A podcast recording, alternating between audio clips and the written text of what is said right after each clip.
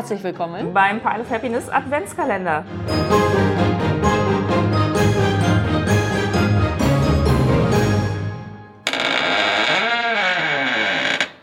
Hallo beim heutigen Türchen und auch heute habe ich wieder coolen Besuch dabei, denn heute sind wir beim Pile of Happiness, Björn und Martina. Hallo. Hallo, schön, dass ihr uns eingeladen habt. Genau, und auch wenn natürlich Fuchs und Bär absolute Brettspielpersönlichkeiten sind, stellt euch doch mal einfach kurz vor und lasst uns wissen, wo so euer wesentlicher Brettspielbezug ist und wo man euch typischerweise findet.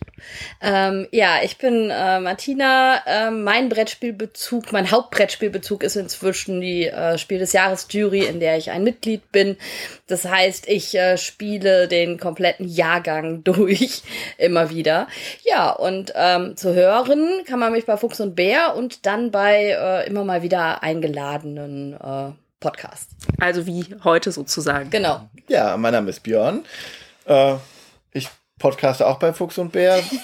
Was äh, mein Hauptbezug sind Spiele aller Art. Am liebsten gerne auch Kampagnenspiele, kooperative Heldenspiele, was auch immer. Ähm, Strategiespiele, alles was ein bisschen schwerer ist, äh, auch wenn man viel SDJ-Kram spielen muss. Äh, ja, ich spiele alles und auch Sammelkartenspiele, Tabletops, alles. Okay. Und wie es beim Adventskalender-Türchen sich gehört, habt ihr auch was mitgebracht. Was wollt ihr uns denn heute vorstellen? Ja, wir haben uns gedacht, für die Weihnachtszeit, wenn man die Familie besucht, dann muss man die Leute ja meistens auch da abholen, wo sie sind. Und dann haben wir die Leute, die gerne äh, Malefiz spielen oder, oder ein Uno. Und wir haben uns gedacht, dann, ja, wenn die Leute das gerne spielen, dann lasst die Leute das halt spielen. Aber man kann ja dann auch mal ein Ticken besseres Spiel in der Tasche haben. Zum Beispiel. Trio. Trio ist eins meiner momentan aktuell liebsten Kartenspiele. Es ist total schnell gespielt. Ähm, man teilt die Karten aus, kann beim äh, Austeilen schon erklären und kann sofort anfangen. Das ist super. Es überzeugt die meisten Leute auch, die sonst nur Uno spielen. Was mich länger gefangen hat, schon seit ein paar Jahren immer, würde meine Empfehlung sein, Lama für so ein UNO-ähnliches Kartenspiel. Schnelles Ablagespiel, was äh, man alt und jung erklären kann. Ich habe es jetzt meinen Eltern wieder gesagt, hey, ich spiele doch das und euren äh, Senioren. Senioren, genau, ja. Und die haben sich dann nochmal das Regelvideo angeguckt und dann haben die gesagt, ja, machen wir. Und ja, das wäre so meine Empfehlung von Rainer Knizia, ja. das gute alte Lama. Und, und Lama war bei uns halt auch wirklich eine Überraschung, weil wir haben damals gedacht, oh, was das Spiel braucht man nicht spielen, ist ja wie Uno. Interessiert uns nicht. Ja, es hat aber einen taktischen Anspruch. Genau. Ja, und dann haben wir es gespielt und dann war klar, warum Lama so gut ist. Also dementsprechend, auch wenn ihr als Vielspielerin äh, euch das überlegt, guckt euch das Spiel mal an. Es hat einfach einen coolen Kniff. Ja. Okay. Ja, wenn man mehr Leute hat, wo man zusammenkommt mit und dann so ein bisschen in den, in die Partybereich gehen will, würde ich Crazy Words empfehlen als ältere Empfehlung, weil das ein Wortlegespiel ist, womit man sehr kreativ sein kann und in den richtigen Runden das richtig gut zündet. Es gibt ein paar Leute, die mögen das nicht, aber die meisten sind schon richtig gut drauf. Ja, und es ist halt so cool, weil man darf nicht richtig schreiben. Das heißt, es ist ein Spiel, was niemanden irgendwie vor schlecht dastehen, schlecht dastehen lässt, weil er irgendwelche doofen Rechtschreibfehler macht, sondern ich darf gar kein Wort richtig schreiben. Und das ist äh, schon irgendwie auch cool, weil, wie gesagt, es stellt niemand negativ dar und das ist bei Crazy Words einfach richtig gut gemacht.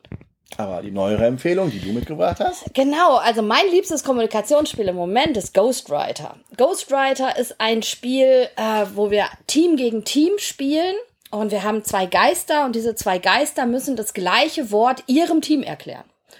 Und das, sie können, dürfen aber nicht kommunizieren, sondern sie äh, bekommen von dem ratenden Team zwei Fragen immer.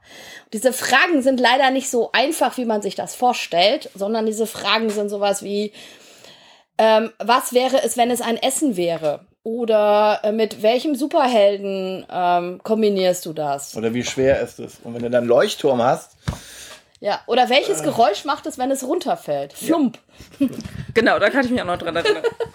und ähm, der, der, der oder die Geistin darf dann äh, schreiben, uh, wenn sie dann die Antwort hat. Ähm, das andere Team kennt die Frage nicht, die, die äh, der Geist beantwortet. Denn der Feind hört immer mit, ne? Genau. Und ähm, dann wird Buchstabe für Buchstabe geschrieben und das eigene Team darf immer entscheiden, Stopp zu sagen. Und man versucht natürlich dem anderen Team so wenig Info wie möglich zu geben. Äh, manchmal äh, setzt man sich da selbst ganz schön in die Nessel, weil man denkt, ach ja, ist völlig klar, was äh, da gemeint ist, ist aber nicht so. Und so geht das ähm, immer äh, reihum und immer ist das eine Team dran, das andere Team. Es gibt noch so ein paar Sonderregeln, weil man nochmal einen Buchstaben kriegt und so. Und irgendwann, und das ist total spannend, meistens nach fünf bis sechs Mal ist man wirklich auf den Begriff gekommen, obwohl man am Anfang denkt, das ist so schwer. Äh, wie soll das überhaupt klappen? Das Coole ist, man hat auch als Geist Spaß und das ist, ich weiß nicht, wer, wer Codenames kennt, da ist immer so ein, so ein Problem mit, äh, ja, mm, da, da darf man die einen dürfen die nicht reden, sondern nur irgendwie eine Zahl sagen und dann nicht mehr. Und als Geist ist das Ganze ein bisschen schöner, finde ich, bei dem Spiel. Das ist für mich das bessere Codenames tatsächlich. Also es, es nimmt mich mehr mit als Codenames. Es wird auch dadurch, dass äh, die Fragen ja auf Karten sind und man daraus aussuchen kann oder auch muss, wird man auch so ein bisschen angeleitet. Das heißt, man hat nicht nur diesen Moment, die es bei Codename schon mal gibt, wenn ich erklärende Person bin, dass ich davor sitze und denke, ach, mir fällt nichts ein oder dass man sich unter Stress gesetzt fühlt oder eine größere Downtime entsteht. Ne? Da hat man hier schon bei Ghostwriter deutlich mehr Anleitungen, dass man so ein bisschen in eine gewisse Richtung gelenkt wird. Ja, und vor allen Dingen, ähm, da man halt diesen Druck nicht fühlt, dieses, boah, der andere hat äh, einen Dreierbegriff erklärt bei Codenames. Ne? Ich muss das jetzt auch. Ähm, sondern äh, beide, beide Geists haben meistens total Spaß, äh, sich auch noch zu überlegen, was meint er eigentlich gerade damit. Also ich habe jetzt erst äh, vorgestern eine Runde gespielt, die erste Runde, die es nicht geschafft hat übrigens zu erraten. Okay.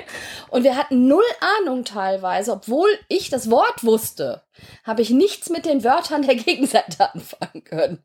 Es ist mir vorher auch noch nicht passiert. Also es ist einfach auch ein cooles Spiel, wo man sich gut als Geist fühlt. Und das ist einfach äh, genial dabei. Genau, weil man auch so ein bisschen mitraten und mitdenken kann, Ja. wenn die andere Partei erklärt. Ne? Man, man, man fühlt sich eigentlich nie gelangweilt.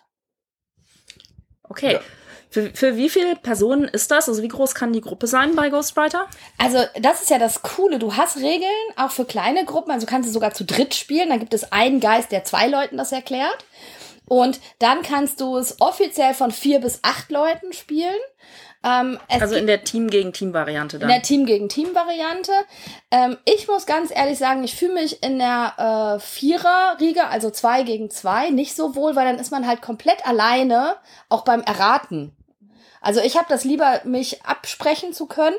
Aber das ist ja auch für den Geist durchaus hilfreich, wenn er merkt, was das Team sich so Genau. denkt und dann kann man so ein bisschen anpassen. Ne? Genau, aber es gibt auch genauso die Leute, die sagen, oh, ne, zu viert ist mir am liebsten. Ich glaube, mein, Spe mein Sweet Spot sind sechs. Das klappt aber auch super zu acht. Und äh, wenn man sich schriftlich austauscht, wäre für mich auch zehn oder so in Ordnung, aber das ist halt dann nicht empfohlen. Also ich, aber man kann eigentlich von drei bis acht Leuten dieses Spiel empfehlen. Und das ist halt das Coole, wenn man so eine große Familiengruppe hat, kann man das auch super spielen. Aber die Leute müssen schon auch Lust auf so Kommunikationsspiele haben. Wobei man kann sich dann, wenn man in so einer großen Gruppe ist, gibt es immer wieder Leute, die dann irgendwie müde sind oder keine Ja. Lust haben, sich einzubringen. Die können dann auch einfach in der Gruppe sitzen bleiben und die müssen dann auch nicht Geist sein. Es muss nicht jeder in der Gruppe einmal Geist gewesen sein. Und es gibt auch genug Leute, wie mich zum Beispiel, die gerne Geist sind und das immer wieder machen würden.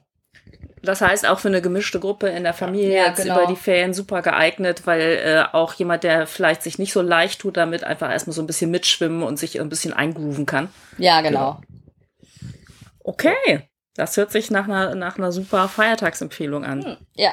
Wenn man dann weiß, dass man nicht nur den einen Familientag mit der Familie da sitzt, sondern zwei, drei Tage und man hat wirklich eine Familie, die sagt, ach, ich würde eigentlich gern so ein, zwei Stunden am Tag spielen, dann würde ich das aktuelle Spiel des Jahres empfehlen, Dorfromantik. Das empfehle ich jetzt nicht nur, weil es Spiel des Jahres ist, sondern weil es mich echt gecatcht hat. Und ich, wir waren gestern auf einer Familienfeier und es wurde mehrfach gesagt, warum hast du es nicht mitgebracht? Weil ich dachte, ah, da hätte es nicht so hingepasst. Ja, warum, Martina?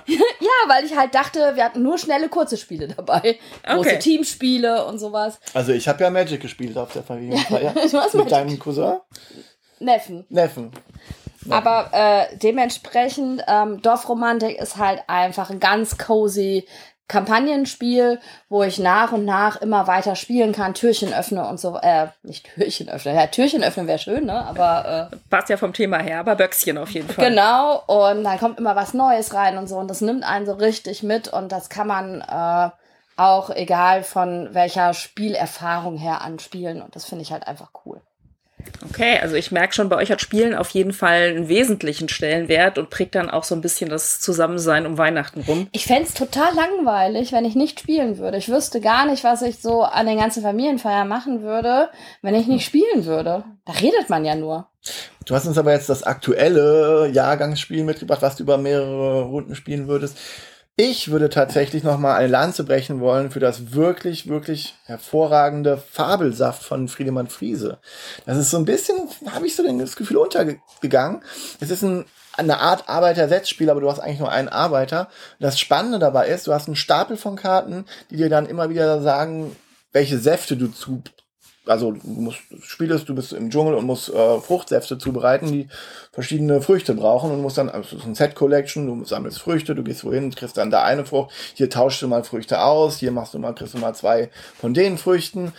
Und das Spannende dabei ist, du spielst so einen Stapel runter, wo sich die, die Bedingungen dafür immer wieder ändern. Die Aktionsfelder, auf die du deinen Arbeiter setzen kannst, die ändern sich konstant durch das Spiel durch.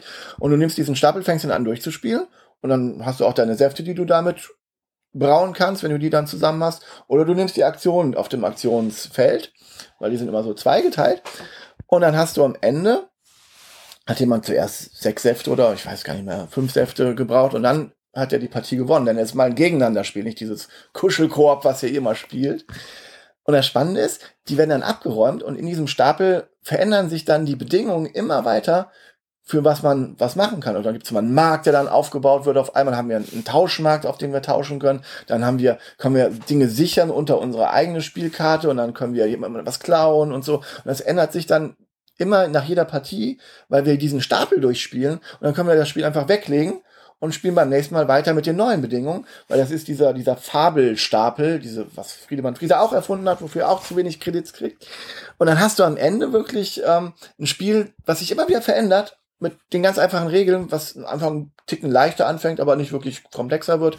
Aber du hast es schön, du kannst immer wieder eine Partie spielen und hast immer wieder ein neues Erlebnis. Und das ist ganz großartig. Also wenn man sich Fabelsaft, Fabelsaft holt, hat man ein Spiel, was man immer wieder spielen kann und sich immer wieder verändert. Oder man fängt den Stapel von vorne an, wenn man das wieder leichter haben möchte. Ja. Es ist großartig. Also gerade für so ein Wochenende, wo du mehr Partien mit dem gleichen Spiel machen willst, was nicht zu komplex ist, weil das, das kann die Achtjährige mitspielen, das kann wahrscheinlich schon die Sechsjährige mitspielen, weil es, es ist ein schönes Thema. Du brauchst Säfte. Und es ist, ändert sich, es hat taktischen Anspruch für uns, das ist leicht erklärt, ne? Geh mit deiner Figur dahin, mach die Aktion. Fertig. Oder tausch deine Sets von Säften ein, um genau diese Kombination zu brauen. Fuck, fertig. Zack, fertig. Okay, dann haben wir jetzt einen sozusagen absoluten Rundumblick für geeignete Spiele äh, um die Weihnachtszeit aus dem aktuellen Jahrgang oder auch etwas äh, weiter in die Vergangenheit gegriffen. Gibt's für euch was, was einen ganz persönlichen Bezug hat zu Weihnachten oder was für euch einfach da besondere Erinnerungen hochbringt? Natürlich das Brettspiel, was man immer gekriegt hat. also deswegen, also für mich ist Weihnachten schon immer Brettspielen gewesen. Also wir haben immer ein großes Spiel bekommen. Es war nicht immer ein Spiel des Jahres, aber ich äh, erinnere mich an Hotel zum Beispiel oder Spiel des Wissens oder sowas alles.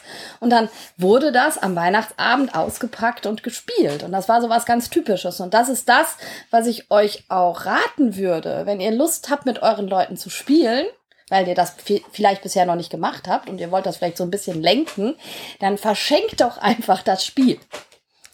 Okay, Björn, für dich irgendwas? Eine besondere Erinnerung?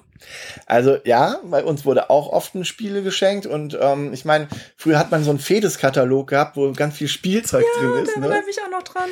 Und dann waren da auch mal ein paar Spieleempfehlungen und es gab die Samstagmorgens RTL-Cartoons oder Sat1-Cartoons damals.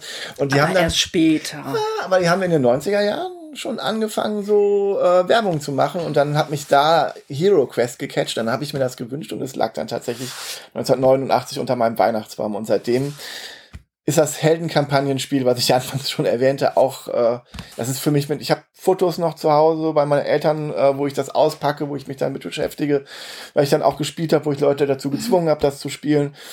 Und dann kam das jetzt irgendwann vor, vor ein paar Jahren wieder raus Ne? Also es gab erst eine Kickstarter, Kickstarter, ja, es gab so eine Kickstarter-Kampagne, wo ich mir gesagt habe, ja toll, wir Europäer kriegen das wieder nicht mit. Und es ist es doch wieder bei viel zu teuer, viel zu teuer.